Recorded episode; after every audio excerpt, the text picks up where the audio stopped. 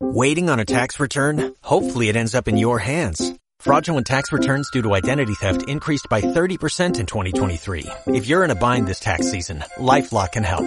Our U.S.-based restoration specialists are experts dedicated to helping solve your identity theft issues. And all LifeLock plans are backed by the Million Dollar Protection Package. So we'll reimburse you up to the limits of your plan if you lose money due to identity theft. Help protect your information this tax season with LifeLock. Save up to 25% your first year at LifeLock.com slash aware.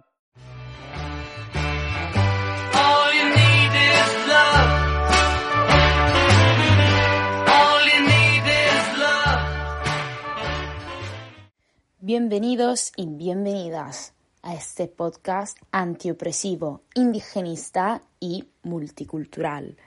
En la sociedad en la que vivimos, que por lo que podemos constatar es una sociedad básicamente basada en el consumo, en la sobreproducción, en el individualismo y en muchas otras cosas que pueden parecer un poco enfermas, podemos ver como el mismo sistema es claramente enfermo, ya que se rige en posiciones sociales, desigualdades y discriminaciones que el mismo sistema establece y por lo que las personas sufren desigualdades que inevitablemente están obligadas a vivir. La sociedad establece roles, etiquetas y por lo que nosotros como personas nos relacionamos con, otra- con otras personas. Y este tipo de relaciones de una forma o en otra establecen estatus. Y esos estatus son posiciones dentro de la jerarquía social que está determinado básicamente por la etnia, el género, el estatus socioeconómico y muchas otras cosas y según el estatus social que ocupemos, pues mm, necesariamente sufriremos unas discriminaciones o otras, claro. Y aquí surge el conflicto cultural y étnico. De hecho, el modelo indigenista, antiopresivo y multicultural propone un abordaje desde el pluralismo, ya que la sociedad somos muchas personas, pues el modelo propone un abordaje desde el pluralismo, que sea liberal y cultural, que básicamente se trata que eh, los grupos pues coexisten dentro de la sociedad y por lo tanto es mm, inevitable e innata la igualdad que se tiene que respetar.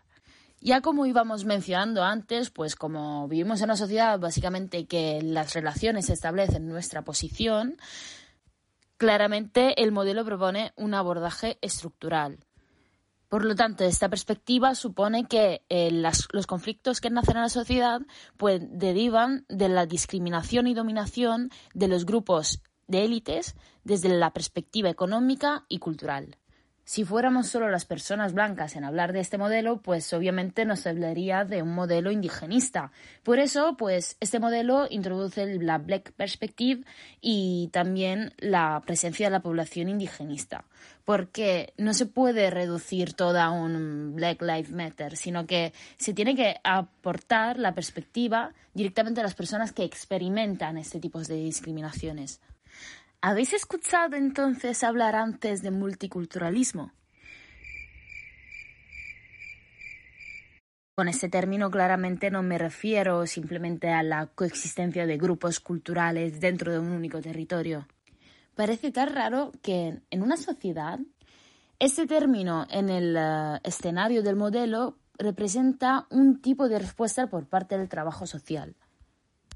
Así que aquí multicultural no quiere decir que existan muchas culturas y ya, sino que tiene que existir una ambición y un empoderamiento por parte de los grupos que son considerados y que se encuentran en estado de mino- minoritarios, pueda dejar el papel de minoría y conseguir la igualdad de oportunidades dentro de una sociedad.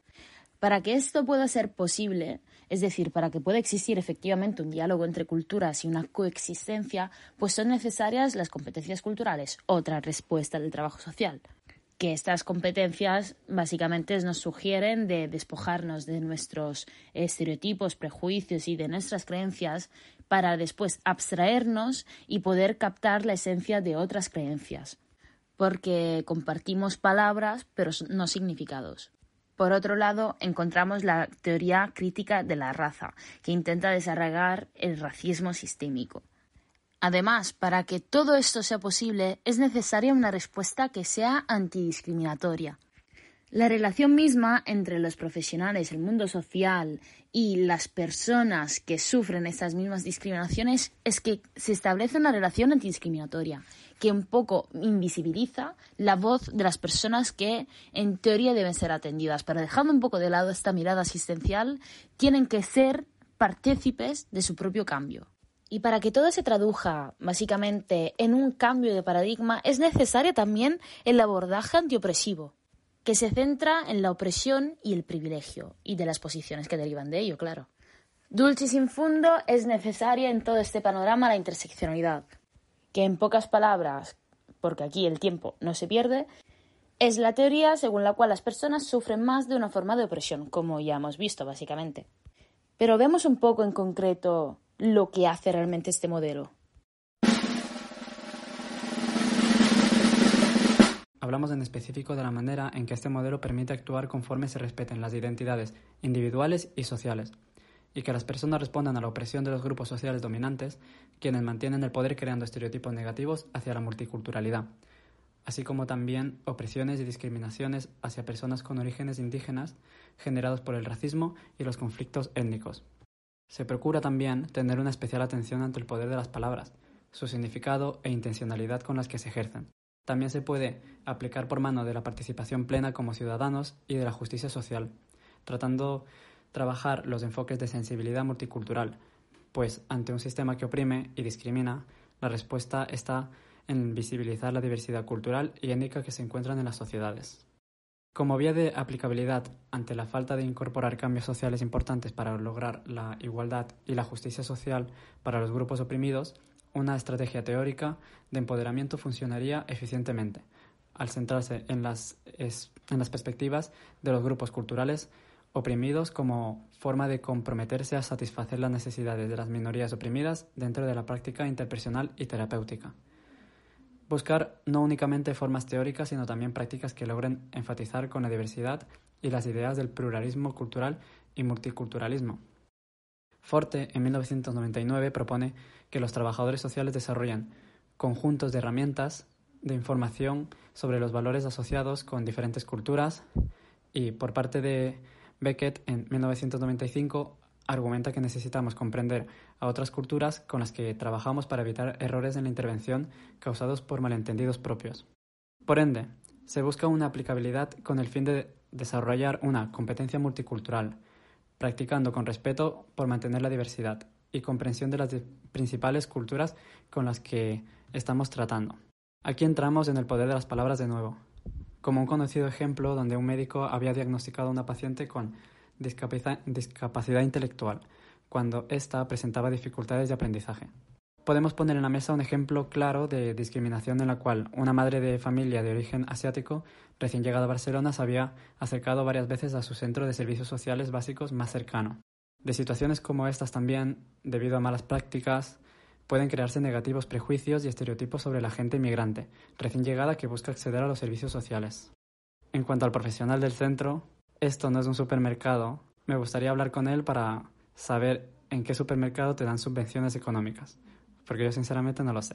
Cabe recalcar que este modelo no únicamente se debe aplicar dentro del ámbito profesional social, sino busca funcionar dentro de cada conciencia individual.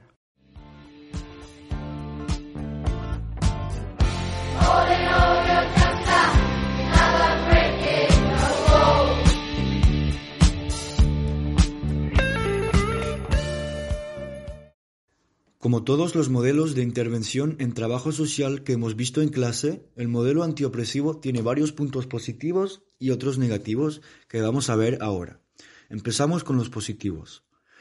Según el autor, el modelo antiopresivo sensibiliza a la población sobre la diversidad y la riqueza cultural de cada individuo que la constituye. Eso nos permite entender mejor el funcionamiento de cada individuo y lo que puede padecer a diario, como la discriminación, la opresión, el racismo, etc. Esa comprensión individual, inscrita en una acción colectiva, crea unidad entre diferentes grupos que forman parte del sistema en cuestión. Los valores de ese modelo, como la solidaridad y la tolerancia, van en contra de los valores del sistema neoliberal y sus principios de responsabilidad individual, lo que en ese mundo no puede hacer daño. Dado cuenta que el modelo antiopresivo se concentra en sensibilizar, sus efectos no son inmediatos, se notan a largo plazo. Y eso, para algunos, es el defecto más importante de ese modelo, del cual no se pueden medir con precisión los resultados. Las ciencias humanas no son ciencias exactas, no hay efectos medibles de, de sus resultados siempre. Las ciencias humanas no son ciencias exactas, no siempre hay efectos medibles de sus resultados, pero eso a mucha gente no le conviene. Otra crítica de ese modelo es que concentra sus efectos sobre los orígenes culturales de la opresión y de la discriminación, pero no sobre los actores. Entonces, muchos ven ese modelo como una medida política más que una acción real. También no distingue suficientemente entre la discriminación, que es el hecho de discernar cosas con precisión de la opresión, que es el hecho de oprimir una persona, un grupo de personas. Y la última crítica del modelo antiopresivo es que la consideración de una tal variedad de culturas no permite una comprensión global y real del individuo. Eso quiere decir que ese modelo valora a las minorías, pero no les da medios para integrarse mejor en la sociedad. I have a dream that one day this nation will rise up, live out the meaning of its creed.